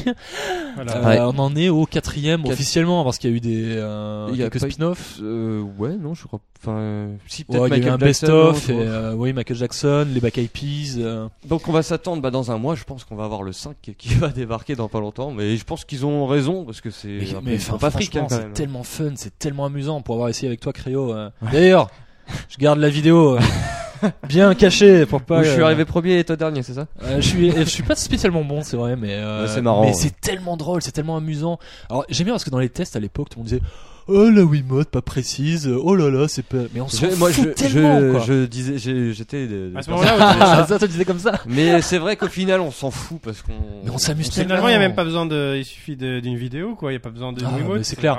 C'est quand même, enfin, ceci dit, c'est quand même pas si imprécis que ça, puisque les gens, enfin, euh, toi, t'étais toujours meilleur que moi et tu fais, enfin, il faut, il faut quand même, faut- faut jouer, il faut savoir jouer du poignet. euh, exactement, il faut la- vraiment faire le bon truc au bon moment, mais euh, oui, c'est sûr que c'est pas. Non, mais c'était Je suis sûr marrant. qu'au lieu de danser, si on fait juste le mouvement avec la main comme ça, ça... C'est Oui, ouais, effectivement, effectivement. Mais bon, Euh, une licence qui a marché, hein, on le voit maintenant aujourd'hui, c'est sorti sur euh, Kinect et sur PS Move, donc bon, euh, rien à dire. Et je pense qu'on va encore en manger euh, pendant quelques années. ça fait partie des axes actuels du- d'Ubisoft. Euh, Il y a- il y a Just Dance et Assassin's Creed un peu. Et là hein. encore, même sur un jeu comme Just Dance, je trouve que la Wii U est super bien exploitée. On peut choisir comme ça sur le mode Puppet Master les chorés Ah, des le, autres. le changement de Corée, il est- Ça c'est génial. Donc le mec il a, il choisit les chorés et après il faut qu'on donne, on, regarde les- ses potes et on peut donner des points à ceux qui réussissent le mieux, tout ça. Enfin c'est bien pensé franchement. C'est vraiment très très bon. hein. Euh, autre jeu bien pensé pour Wii U, euh, c'est moi mon coup de cœur 2012. Un de mes coups de cœur 2012, c'est euh, Zombie U. Euh, là, euh, là, je pense que Ubisoft, euh, c'est, bah, je sais pas, c'est ceux qui ont compris encore la, la Wii U comme euh, Ubisoft comme sur- Montpellier, hein, Ouais. euh, une fois de Bah, moi, plus. je vous dis, hein. une fois de plus, euh, Serge Asquet qui veut, euh, Eh oui. qui veut vraiment mettre ça sur, euh, qui, qui veut vraiment, vraiment être là au lancement, au pr- présent sur Wii U. Et ils ont eu raison. C'est je pense que le jeu c'est pas mal vendu. Bon, sûr, c'est très mal vendu. Ah, c'est mal vendu. Pas sûr. Hein. Attends, tu me mets le doute. Oui, oui, c'est Kill- c'était Killer Freaks le projet de oui, Killer Freak, Ubisoft ouais, exact, Montpellier. c'est ça. Si si, et c'est même euh, la team qui a quand même pas mal bougé, mais c'est la team King Kong qui a fait. Euh, qui a fait au passage aussi Tintin, il me semble, entre les Oui, deux, ça qui c'est était, vrai, mais qui était Tintin. pas, mais qui, enfin, qui était un peu, un peu répétitif. Mais euh, non, non, Zombie U, c'est bien Ubisoft Montpellier. Et, euh, et qu'est-ce que j'allais dire? Je sais plus du tout. si ce n'est que j'ai absolument adoré le jeu. Le euh, meilleur, ouais, moi pour moi c'est le jeu du. J'ai du mal à comprendre parce que là encore, euh, quand même, il- le jeu c'est pas. euh, Mais je pense ah oui, c'est ça que je voulais dire, c'est que le jeu c'est très mal vendu. Ah non, non, il a fait 100 000 exemplaires au monde ou euh, à peine plus. Ah, je pensais que c'était. C'est ouais, pensais que catastrophique. contraire, ouais. Catastrophique. Mais euh, ouais, en tout cas. euh, Pourtant, il y a un pack. euh, Ah Zombie oui, mais qu'en. Europe. Euh, C'est En vrai. Europe uniquement, et on sait que euh, la Wii U c'est très mal vendu de manière générale. Euh, donc euh, non, Zombie U, euh, c'était ça a plutôt bidé quoi. C'est vraiment. Mais c'est dommage, faut y jouer pour bien comprendre l'immersion. Ah ouais, mais qu'est-ce que. et mais je me suis jamais autant énervé devant un jeu et j'ai jamais autant kiffé m'énerver. Ah, moi j'ai mais j'ai- parce moi, que quand tu perds ton personnage, mais t'es tellement comme un mon, mon record c'était 5 heures et je peux te dire que quand j'ai perdu mon personnage j'étais vraiment dégoûté. En plus c'est pour une connerie, genre une vieille grenade qui... Ah enfin, ouais, bref, voilà. Ça met tellement la pression. Pouah, excellent. Euh, bah voilà pour les un peu les grosses licences euh, d'Ubisoft. On va euh, on va conclure en, en parlant un peu de On va conclure, on va Ubisoft. conclure. Enfin oui, On a tellement à dire. Ouais, c'est On vrai. est à combien là? On est, on est loin. on est on est Ils ont, assez trou- long. ils, ouais. un ils ont eu un nouveau filon avec euh, Rayman Legends maintenant. Ah oui, ouais, ouais. Retour aux sources de la licence Rayman avec euh, en se basant sur euh, un framework de développement qui- qu'ils ont euh, créé, donc le UbiArt Framework, euh, qui permet vraiment de, de euh, développer des jeux sans trop se prendre la tête sur l'aspect technique, en faisant vraiment, euh, en laissant libre cours à la créativité des, Mm. des, des- voilà des Un moteur. les niveaux des level Je- designers. je, vais peut-être dire des bêtises, mais il me semble qu'ils l'ont rendu accessible à tout le monde. Ils avaient prévu, mais je crois pas que ça s'est Ah fait, d'accord, ok, d'accord. Finalement, je sais pas si ça va se faire, mais en tout cas, c'était l'idée. Et qu'est-ce que vous en pensez alors? Bah moi Rayman euh, Legends. euh, Rayman Legends euh, mais en mis à part la, la polémique qui est sur son Non. Rayman Origins, pardon. Ah, Rayman Origins. Euh, oui, Origins, oui, il était, bah, on en a parlé tout à l'heure. Il était, moi j'ai, kiffé, j'ai adoré. Je pense que le Mm. 2, enfin Rayman Legends, euh, ça va être pareil. Et euh, non, moi surtout, je j'ai envie de dire, c'est que bah, Ubisoft, euh, ils font des jeux ambitieux, ils prennent des risques par rapport à d'autres, euh, Clairement, clairement. d'autres éditeurs. Il y a comme- vraiment je, je une- vais pas citer les noms, mais euh, Il y a une Ouais. touche Ubisoft, je trouve. Je trouve que Ubisoft a Ouais. vraiment une touche euh, particulière quand même, Donc, avec des jeux décalés. euh. on l'a vu. Enfin, je sais pas Bah, ce que ils- vous en Ils pensez, prennent mais des risques parce que ailleurs de, à, à part ça, ils ont aussi des, des grosses licences. Quand ils ont une grosse licence qui leur permet, et euh, actuellement, c'est Mm. Assassin's Creed. hein. Mm. On n'a pas parlé d'Eléa Passion. Et Oui, j'en ai parlé un euh. peu, Ah si, ouais, d'accord, bon. ok. ils ont fait, oui, ils ont fait un peu de la merde. Enfin, non, ça, ça peut toucher Mais des. ceci dit, euh, j'avais parlé avec, euh, je sais plus qui, euh, quand j'étais à l'E3 2009 avec un des, des gars de- d'Ubisoft, il disait que mine de rien, c'est les A Passion et tout qui vendaient. C'était très important parce que c'était Mm. quand même une partie de revenus qui était rebalancée sur les grosses productions. Bah oui, tout à fait. Et ils avaient besoin quand même de ces jeux-là Bah, pour, vivre. ça, hein. mais ça, ça fait plaisir quand même à une partie de la, une partie des, De des Léa joueurs. Passion Ah oui, d'accord. Non, je- non, Et, des euh, joueurs. il y C'est a vrai que oui, les, les, les, les gens qui, qui travaillent là-dessus, bon bah, ils se sentent, je sais pas s'ils se sentent les, les plus les plus les plus heureux quoi. Mm. Euh, c'est vrai que moi j'ai justement j'ai travaillé sur euh, Assassin's Creed, donc euh, j'ai fait partie de, de cette de cette vague de de répandre Assassin's Creed sur plein plein de studios et là en l'occurrence c'était le studio d'Annecy euh, d'Ubisoft euh, qui s'occupait de la partie multijoueur Mm. et qui a commencé euh, avec Assassin's Creed Brotherhood. Et, euh, et ben là, c'est vrai que travailler sur une licence comme ça, ça, ça passionne vraiment les gens et on sent que il y avait une- des gens, euh, une équipe totalement passionnée, des gens qui étaient à fond, euh, et puis d'un très bon niveau, euh, chacun dans leur domaine, quoi. On imagine qu'en termes d'organisation, c'est un truc de fou furieux sur Ubisoft. Je sais pas, vous avez vu le sur Brotherhood, je sais pas combien de studios ont bossé, mais sur Zombie U, je sais pas, t'as vu le générique de fin, Cryo Euh, Mais ouais, t'as genre, euh, mais je sais pas combien de studios dans le monde qui ont bossé, Mais sur notamment Assassin's Creed, Bucarest. t'as un- t'as un- oui, Bucarest euh, Et travaille oui, sur de manière- les tests, beaucoup les. Ah, beaucoup d'accord. Enfin, pas seulement, mais ils font beaucoup de tests, euh, partie technique aussi. D'accord. Parce que pour coordonner tout ça, je trouve ça vraiment bluffant. Quoi. Bah, Far Cry euh, aussi, le générique, j'ai halluciné le nombre de studios qu'il y a dessus. Oh là là. pff. Assassin's Creed, euh, en fait, euh, sur la partie multijoueur, c'est un jeu à part, en fait, le multijoueur. Donc, ça permet de bien séparer, c'est assez Ouais. pratique. Euh, mais c'est vrai que, ouais, il y a, ça demande. euh, il y a- ils encourageaient pas mal la communication directe entre les gens de- des différents studios. Ça m'arrivait de, de, de chatter avec des, Ah oui. des gens d'autres d'autres studios de- d'Ubisoft. euh, euh, pour se mettre d'accord sur, sur tel ou tel truc, euh, il y a besoin de voilà. C'est sûr. Euh, Est-ce qu'aujourd'hui Ubisoft c'est le meilleur euh, éditeur du moment? Avec euh, Je pense que c'est une question d'affinité avec les jeux. oui, quand tu Euh, regardes le, le 3 dernier par exemple, c'est- heureusement qu'il y avait Ubisoft parce que sinon l'industrie était vraiment euh, moyenne. Hein. Enfin, Euh, si- Ouais, Euh, mais bon, c'est moyen pour ceux qui ont envie de, de voir des, des, de beaux trucs et tout ça, mais finalement, les jeux d'EA et de Activision, les gens, ils les achètent, hein. Ah oui, c'est pas un vrai, problème, oui. hein. mais, ça Mais, renouvelle pas. Enfin, je trouve. Je pense ouais, que. ça, ça risque de leur retomber dessus un moment. ou un Exactement, autre, je trouve que euh, encore qu'Activision a essayé des trucs avec Skylanders qui marchent très bien. Euh, Electronic Arts, je pense, est dans une très mauvaise passe. Et D'ailleurs, le euh, président s'est fait virer. Le mec était monté sur scène euh, à la conférence Nintendo, s'est fait euh, schlarquer parce qu'ils sont vraiment dans un mauvais tournant. Où d'ailleurs, ça manque, je trouve, de nouvelles propositions en termes de jeux. Ubisoft, on le voit encore l'année dernière à l'E3 2012, c'était un truc de dingue. À quel point ils avaient une conférence rythmée avec énormément de jeux différents. C'est les seuls hein, qui parce que les Ils autres sont conférences très on chier. hein. oui. très varié et avec on peut en parler là quand même la méga surprise de l'année dernière quoi Ouais, c'est même de- Watch Dogs C'est même plusieurs années, je pense. Ouais. Tu l'as vu tourner d'ailleurs. euh, Oui, je l'ai vu tourner Watch Dogs. euh, euh, c'est vraiment, euh, c'est vraiment très très intéressant comme concept, hein, basé sur euh, L'interconnectivité. L'interconnectivité, exactement. on va pouvoir justement voir se connecter à l'univers de son jeu via son smartphone et tout ça. Euh, dans le jeu, bah, on peut hacker des choses, on peut. Ça parle pas mal de, de vie privée, tout ça. De... Il va y avoir une histoire, une, un bon background. Peut-être. Oui, tout à fait, oui. Et puis euh, ça a l'air d'être un moteur assez différent de, de, de ce qu'ils avaient avec Assassin's Creed et tout ça. Bon, c'est- ça a l'air tellement kiffant enfin euh, je repense notamment au trailer qu'ils avaient montré à la conférence euh, Sony mais de fait il y a un métro qui passe t'es avec ton téléphone boum tu coupes le métro donc le métro s'arrête devant toi tu montes sur le toit tu le redéclenches Ouais. le fait d'avoir autant de pouvoir sur la ville et les éléments faire sortir les airs sortir euh, les feux rouges euh, c'est un truc de dingue C'est vrai que le- je trouve ça le- tellement énorme en termes de potentiel Le trailer était juste ouf quoi. Tu, ah mais vraiment c'est tu regardes ça, ça c'est ça c'est le 3 quoi. Moi je trouve c'est c'est c'est vraiment vrai, le c'est show. vrai. Et c'est voilà, enfin, c'est moi, c'est des trucs que j'ai pas encore vu en termes de jeu, de jeu quoi. C'est-à-dire vraiment de- d'avoir des, des contrôles sur les éléments comme ça. Et ça fait plaisir de voir Ubisoft mettre, pousser autant et en plus en mettant euh, vraiment les moyens hein, sur cette licence. Franchement, euh, et on commence à avoir ce genre de comparaison.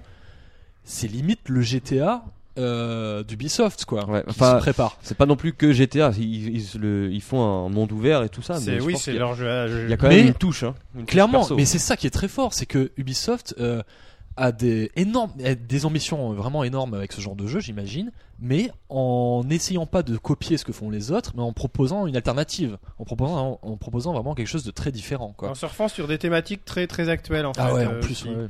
Et puis l'univers, je sais pas, euh, sombre, le héros, moi je l'aime déjà le héros. il, a trop la classe. Non mais oui, c'est clair. Ça reste un, un des mon- nombreux héros euh, euh, jeunes trentenaires, euh, mal brasés euh, et musclés, etc. hein, comme on en voit Mm. tant. Mais bon. Donc ouais, non. Mais bon, ils ont essayé avec Beyond Good and Evil de faire différent et ils ont toujours. Oui, oui, et la- le c'est deux va contre-coup arriver, des donc, risques euh, parfois. Peut-être un jour. ouais. On se souvient du leak, hein, euh, il y a cette vidéo qui avait fuité de Beyond Good and Evil 2, un peu l'Uncharted où on voyait euh, ça sur les. trace- ouais. sur les toits et c'est- tout. C'est un développement difficile. Ceci dit, maintenant qu'on sait que Ubisoft Montpellier et l'équipe de Michel Ancel a fini Rayman Legends, Oui, c'est ce que je me dis. Moi, je- normalement il devrait euh, cette Et fois-ci sur Wii U, vraiment. parce euh, qu'il fait des allusions à la Wii U euh, souvent sur Eh oui. Beyond Good and Evil avec l'appareil photo. euh, ce serait bien. Ouais, Écoutez, on, on verra. hein. Euh, on parle beaucoup euh, en positif avec Ubisoft, mais il y a quand même quelques points qui peuvent euh, déranger. Bah, Ah, on se rappellera du cas euh, Rayman Legends. Bon, on va éviter de revenir dessus, mais bon. Mais pas la première ceci fois. dit, non, moi j'ai envie de revenir dessus parce qu'on met beaucoup la faute sur Ubisoft. Moi j'aurais plutôt la tendance à la mettre sur Nintendo, à vrai dire. Oui, ouais, Parce clair. que euh, lorsque, en tout cas, ce qui se dit euh, comme ça dans les bruits de couloir, c'est que Ubisoft, Ubisoft est allé voir Nintendo euh, en voulant sortir Rayman Legends au mois de février, mais évidemment avec le parc de machines qui est complètement limité, euh, les ventes vraiment euh, très décevantes à la fois de la Wii U et à la fois de leurs jeux, euh, notamment Zombie U. Ubisoft s'est dit s'il vous plaît faites un geste, euh, assurez la promo et nous on vous sort le jeu en exclusivité sur Wii U en plus. qui Ils l'ont pas fait Nintendo. Nintendo n'a pas accepté, a priori, hein, c'est c'est ce qui se dit. Et je trouve ça vraiment euh, bas de la part de Nintendo Oui, de faire ça-. Ils Parce se- que il y avait rien en février et euh, de se, se priver d'un jeu comme Rayman Legends. Et du coup, Ubisoft, je trouve, a bien fait. Alors nous, on Ouais, paye les pots ils cassés. auraient, ils auraient pu le sortir sur Wii U et sortir après sur. euh, Non, parce que ça nécessite deux campagnes de promotion. C'est-à-dire qu'il faut que tu fasses une campagne de promotion à la fois pour la sortie sur Wii U et à la fois sur PS3 et 360 en fin d'année. Ça coûte, c'est quand même des frais assez énormes. Et euh, c'est là où est le problème. Et du coup, Ubisoft Mhm. pouvait pas se permettre de payer deux campagnes de publicité. Et du coup, ils ont décidé d'en faire qu'une et donc de la faire en fin d'année. Et Nintendo, et voilà, c'est Je, très je sais pas trop de, sur qui euh, rejeter la faute, mais en tout cas, ce que je, ce que je conteste, c'est cette espèce de, de vision d'une, euh, d'une opposition entre euh, Ubisoft, euh, les gens d'en haut, et Ubisoft, le bon petit studio de Montpellier. qui- Ça, je, je, je suis pas d'accord parce que déjà, euh, par exemple, Michel Ancel, il fait déjà partie des gens d'en haut. Et euh, il n'y a pas une opposition entre lui, il n'y a pas d'affrontement comme ça, il n'y a pas cette Mm. histoire de, de euh, du pauvre studio de Montpellier qui a dû, euh, ils ont tous, je suppose, été frustrés, plus ou moins, de pas pouvoir sortir leur jeu. Et s'ils ont pas pu, c'est parce que, allez, une- voilà, ça s'imposait de manière, Mm. d'un point de vue business, il fallait prendre cette décision et et voilà quoi. Ouais.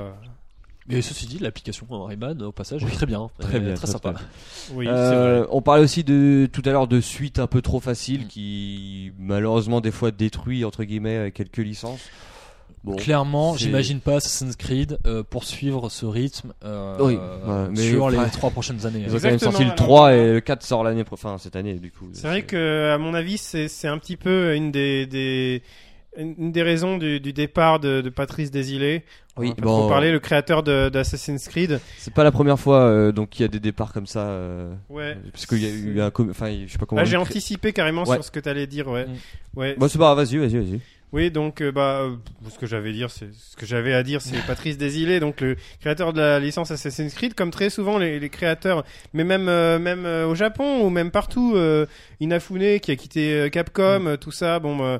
Euh, Kojima, pareil, tout ça. Donc là, Patrice Desilets, où il a quitté Ubisoft il y a quelques temps, parce que il n'était pas d'accord. euh, bah, c'est ce qui en ressort de, de ce qui a été dit dans la presse, hein, Mm. euh, avec Ubisoft euh, sur la série qu'il a lui-même créée. Et c'est ça le problème, c'est que les créateurs, ils inventent une série. La série appartient à la boîte. La boîte dit, euh, ok, bon maintenant qu'on a le concept, on va, on On va va, le décliner. hein. on va le décliner à toutes les sauces. Le créateur dit non, c'est pas comme ça que je l'avais prévu. Et euh, la boîte dit euh, cause toujours. Et, et, et C'est le poli, gars, bon bah, il, il- il se barre. donc voilà, il s'est barré. Il a créé. Non, il a pas créé. Il a ouvert un studio à THQ Montréal Sauf que euh, pour créer sa propre licence. Sauf que THQ a fait, pas, a fait faillite et il se trouve que c'est Ubisoft qui a racheté la, le, dit énorme. putain, filiale de, de, de Montréal, euh, qu'il n'a pas du tout dû apprécier euh, cet événement. Il a donc, euh, bon, euh, je pense que le, le- le- les retrouvailles se sont mal passées. Mm. Finalement, il s'est retrouvé licencié, apparemment, d'après ce qu'il dit, par Ouais. euh, Ubisoft, Il précise accompagné bien. hein, d'autres euh, d'autres personnes de, de ses proches. J'aime bien parce qu'il insiste bien sur Twitter en disant bien que contrairement à ce que dit Ubisoft, où ils disent oui d'un commun accord ou machin. Je sais pas il quoi. est parti, il oui. dit que il s'est bien fait virer. Hein. Oui, il s'est Euh, fait virer. Il s'est fait virer Bon. et que d'ailleurs c'est les, les personnes avec qui il bossait, notamment euh, euh, son ami et producteur euh, Jean Fran enfin JF euh, Boivin. Oui, Jean-François Euh, Boivin, oui. Exactement, s'est fait virer aussi. Qui, qui on a vu dans plusieurs vidéos de présentation d'Assassin's Creed, ouais, Mm. euh, Jean-François Boivin. Et s'est fait virer parce que pour des désaccords, hein, clairement. Puis il y avait hein. déjà eu, euh, il y a peut-être une dizaine d'années, la création d'Ubifree. Je sais pas si vous vous rappelez de Alors, pas personnes du comme tout, ça qui mais- se faisaient, qui s'étaient fait licencier aussi et qui avaient créé une espèce d'association Ubifree euh, pour dénoncer les pratiques assez douteuses parfois d'Ubisoft Mm. en termes de tout ce qui est euh, salarial, euh, des, des salaires. les- Ah, mais ça, il y en a partout, Les heures hein. sup qui sont pas payées. Voilà. Electronic Oui, il y en a Arts, partout. ouais. Mais euh, anecdote tout con, hein, mais quand même en, Ubisoft spécialiste des leaks.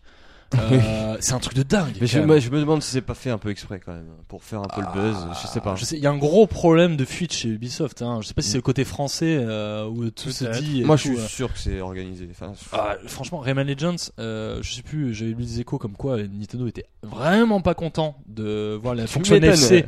sortir. Même la manette, on n'avait ouais. pas vu la vraie manette. De Bah, c'est vrai possible, gamepad. hein, parce Ouais. que je sais pas, j'ai pas l'impression qu'il qu'il qu'il ouais, qu'il- ça de Red très Steel très 2, près, non, hein. non. Puis même, Je Red me suis jamais senti espionné à mon travail. Ouais. Peut-être que dans d'autres boîtes, j'en sais rien après. Peut-être que dans d'autres boîtes, euh, on- il y a cette espèce. Non mais a- tu vois, il y a- enfin Red Steel 2, il y avait même au début du trailer, tu vois, les informations, c'est que normalement t'as que en interne et enfin, il y a vraiment tout, tout. Et là, dernièrement, Ça, une facile, des euh, prochaines grosses et peut-être annoncée dans quelques jours à l'E3, je sais pas, vous avez vu cette vidéo en, en mode Égypte? Euh, Ça me dit quelque chose, ça, mais on sait pas quel jeu. On n'en sait pas plus. Ouais, mais sauf que en fait, c'est un des mecs qui a bossé sur la musique du trailer ou euh, je sais plus, je crois que c'est sur la musique et qui a genre pour euh, balancer sur son site pour avoir des références. Ce trailer qui était pas tout à fait HV en, en termes d'effets spéciaux, il y avait encore des fonds verts et tout de Ubisoft dans le milieu égyptien. Et euh, boum, bah voilà. Et, bizarrement, quand même, on n'a pas cette habitude chez les autres, quoi. Bah, ils ont peut-être pas euh, beaucoup de clauses de. Je sais pas, de. Si si, ils ont des clauses de confidentialité. Après, il y a l'application de ça. Ouais. On sait que par exemple, euh, chez Apple, euh, c'est une vraie police, une vraie Mm. milice de, de ça, et, etc. Que que les gens euh, ils se font recevoir de, de fausses informations pour voir après si elles vont être leakées et que euh, et du coup on détecte tout de suite qui a fait fuiter la, la fausse Mm. information en question. Et il il se fait mort, virer et il est direct. Mais soit dis- euh, dans, dans ce genre-là, soi-disant, euh, je prends des pincettes puisqu'évidemment je suis pas chez Ubisoft et je sais pas comment se passe le truc, mais euh, Nintendo donnait un, nom de code différent pour la Wii U selon les boîtes, soi-disant. hein. Euh, et devinez quoi? Bah, Projet Café, c'était le nom de données avec Ubisoft, évidemment. Ah, je sais pas ça. Soi-disant, hein, c'est pas, je, je mets me- pas ma bah, ils ont bien mais- un nom interne, hein, euh, si c'est pas celui-là. Non, bah non, parce que attends, il me semble qu'ils ont dit officiellement Projet Café. Ils en ont parlé de ce nom Nintendo. Ouais, je sais pas. Bon, en tout cas, il y, a- il y a un truc aussi, euh, une petite anecdote marrante euh, à côté d'Ubisoft. À propos d'Ubisoft, c'est que c'est eux qui ont lancé la mode des post-it. euh, Ah oui, dans les sur les bureaux, euh, Ouais. sur les vitres. Ouais, ouais, c'est clair. Forme de Pac-Man, euh, Space Invaders. Donc ouais. c'est des gens passionnés finalement. C'est des gens qui. Non, Euh, euh, qui font pas, qui bossent pas très, euh, qui préfèrent faire mettre des post-it sur les faisaient ça vitres pendant la pause ça. déjeuner. Ouais, c'est pour ça qu'on allait jouer en retard, hein, Rayman Legends. Après, il y avait pas. C'est clair. Bon, voilà, en tout cas, je pense qu'on pourrait euh, parler encore euh, longtemps de- d'Ubisoft. J'aurais peut-être un dernier truc à dire. C'est Dernière que euh, Ubisoft a énormément d'ambition dans le jeu vidéo, mais ils ont aussi énormément d'ambition dans le cinéma. Et euh, ils ont créé il y a deux ans euh, Ubisoft euh, Motion Pictures. Ils ont sorti des films là L'année prochaine sort le premier, c'est Assassin's Creed avec euh, Michael hasard. Oh, j'ai hâte de voir ce que ça donne. hein, parce Et que- euh, ça fait pas mal d'années qu'ils ont vraiment, qu'ils cherchent à se lancer dans le cinéma. Vous vous en souvenez, ils ont fait des petites séries Assassin's Creed un peu pour commencer à tester. Là, ils ont récupéré des mecs, euh, je sais plus les noms, mais de Corp, de Disney, pour vraiment lancer donc leur, Ah leur si- studio. là, oui, ils rigolent pas là. Ils veulent. euh, Et euh, ouais, je pense qu'il va falloir vraiment surveiller ça. L'année prochaine, donc 2014, sort le premier film Assassin's Creed, et euh, je pense qu'il y a Ubisoft cherche à se faire un avenir dans le cinéma aussi. En espérant que ça se passe bien et que ça le ça exactement. ça implique pas sur le Exactement. jeu vidéo. Euh, bah voilà, je sais pas si vous avez quelque chose d'autre à rajouter sur Ubisoft. Je pense qu'on en a déjà dit beaucoup. Bah non, on a été un peu euh, long. Mais Qu'est-ce qu'on peut- peut je dire vais attendre à grande impatience leur euh, Leur conférence, qui E3 se 2013. déroulera Voilà, bah rendez-vous à Le- l'E3 2013. le lundi à minuit chez nous, donc lundi mardi, ça dépend mardi plutôt. Et peut-être cette année Beyond Good and Evil 2, on sait jamais. Alors on si sait je jamais. préviens si s'il est annoncé, je prévois quelque chose. J'y crois pas trop malheureusement, mais on verra. Ouais, moi non plus. Mais bon. bon, allez, on va rester sur cette note euh, d'espoir et on va passer aux sorties de la, de la semaine.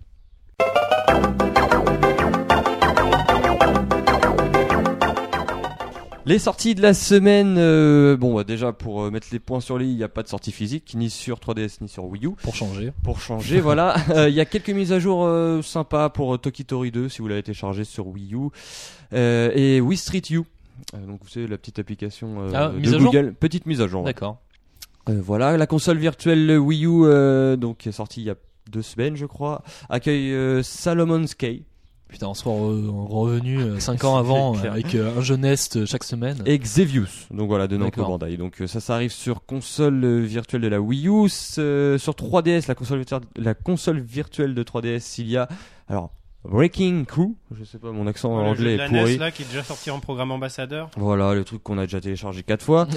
Euh, mais la grosse sortie, c'est Mario and Donkey Kong Minis on the Move. Mm. Yeah. Que je viens de télécharger et apparemment c'est une tuerie. hein. Ah, on a noté 15 sur 20 euh, sur puissance Nintendo. Euh, le- les tests étaient déjà. Qui- qui l'a testé ouais, C'est Bah, Xavier, Ah, d'accord, le, ok, Big bon. Boss. euh, Xavier, ça me dit quelque chose. Donc euh, bah voilà un jeu de puzzle euh, euh, stratégie un peu euh, bon ça a l'air sympa enfin Présenté il y a, énigme, il je y a veux dire. 2-3 semaines à peine et qui sort déjà. il a l'air sympa je pense que je vais le télécharger euh, bah tu l'as déjà J'adore les jeux casse-tête comme ça. Donc euh, bah, apparemment il a l'air très bon donc on, on essaiera d'en parler la semaine prochaine voir si on a si on avait pu tester le, le jeu Euh, voilà, c'est la grosse sortie. hein, le reste, c'est euh, c'est- un jeu de pêche, euh, Real Fishing 3D sur 3D, si ça vous dit. Ok. Ou, euh, ou encore, ah si, il y a Crash City euh, Mayhem, je sais pas ce que c'est, à 20 euros 3DS. sur 3DS, c'est un jeu de voiture.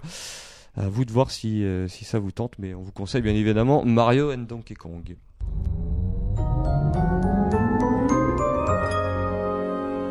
Dernière partie de ce PNcast, euh, apparemment vous avez une anecdote à me communiquer parce que, Oui, alors euh, on a pris une anecdote de circonstance hein, sur Michel Ancel, comme par hasard, mais avant qu'il soit chez Ubisoft. Donc euh, il, commen- il commençait déjà à travailler sur des petits jeux et il avait notamment un collaborateur à Paris euh, avec qui il travaillait sur euh, un jeu et il euh, lui communiquait des illustrations, des concepts, etc. Euh, avait mais à l'époque, Internet, il n'y avait hein. pas Internet. Il n'y avait pas Internet.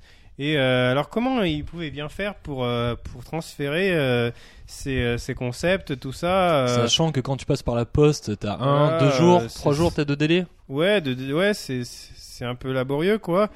Euh, ils avaient élaboré une technique. qu'est-ce que tu, qu'est-ce que ça pourrait être d'après Moi, moi j'ai entendu parler d'un train. Donc, je sais pas si- Je vous entendais parler là d'un train. Ouais, alors ils prenaient le train?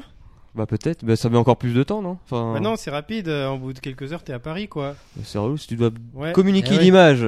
Bah du coup là, en fait, ils prenaient pas le train, mais ils planquaient euh, ces disquettes dans le train en fait. Et il Donc, les donnait il- à qui? À personne? En Bah, fait, il, et il est planqué disait juste. au gars, euh, ouais, euh, j'ai j'ai mis euh, dans tel train, euh, telle voiture, euh, telle Là- place. Là, le truc aujourd'hui, c'est impossible. Hein. Il se ferait déjà euh, Vigipirate direct. Bah, Oh, je, je sais pas. je sais pas. Tu sais, tu colles sous le siège avec un. Ouais, ouais, ouais. Mm. Ouais, tu, tu colles sous le siège, tu repars, euh, tu dis euh, voilà, c'est à tel endroit. Et euh, voilà, le, le gars, il, il- reçoit Il ça. donc, euh. C'est comme ça que, bah, en même temps, voilà, c'est c'est c'est le, le premier âge du, du jeu vidéo. Hein, les gens étaient un peu des des. Merci la SNCF. Et ils le font toujours aujourd'hui. C'est pour ça qu'il y a autant de links. et de- Voilà, c'est pour ça qu'il y a autant de leaks. euh, Il y avait en fait euh, sous un siège euh, quelqu'un qui a trouvé euh, marqué Project Café. euh, avec Rayman. euh, donc, ouais. non, c'est c'est marrant. Enfin, pensais pas qu'il pa- qu'il passait comme ça. Donc, il y avait pas Internet à l'époque, c'est pour ça. Eh oui. Bah oui, effectivement. Ouais. C'était avant Rayman, etc.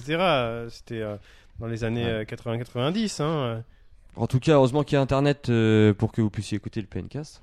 que, Quelle et, transition. et que les Voilà. projets comme Assassin's Creed, etc. puissent être mondiaux, etc. Puissent, euh, ça, ça a changé pas mal de choses finalement.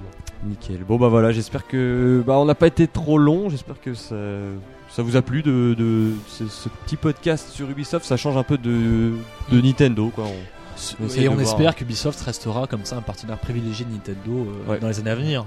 On espère que ça s'est pas dégradé avec le cas Rayman Legends, ça c'est clair. Ouais, Donc, ouais. euh, On vous donne rendez-vous euh, sur Facebook, euh, Ouais. sur euh, la page de Puissance Nintendo. on va on demander va- euh, quelle est la licence préférée d'Ubisoft? Pourquoi pas, ouais. Pourquoi ouais. pas, c'est pas mal. Et puis on vous invite à participer hein, sur Twitter, euh, hashtag euh, PNcast, euh, ou sur la page Facebook. euh, Voilà, ou sur les Sur commentaires, les commentaires de Puissance Nintendo. Voilà, bah merci euh, à vous d'être euh, venu parler de Ubisoft. Merci Jumpman, merci Peox. Bah, merci Crayo. Merci à vous, c'était super sympa.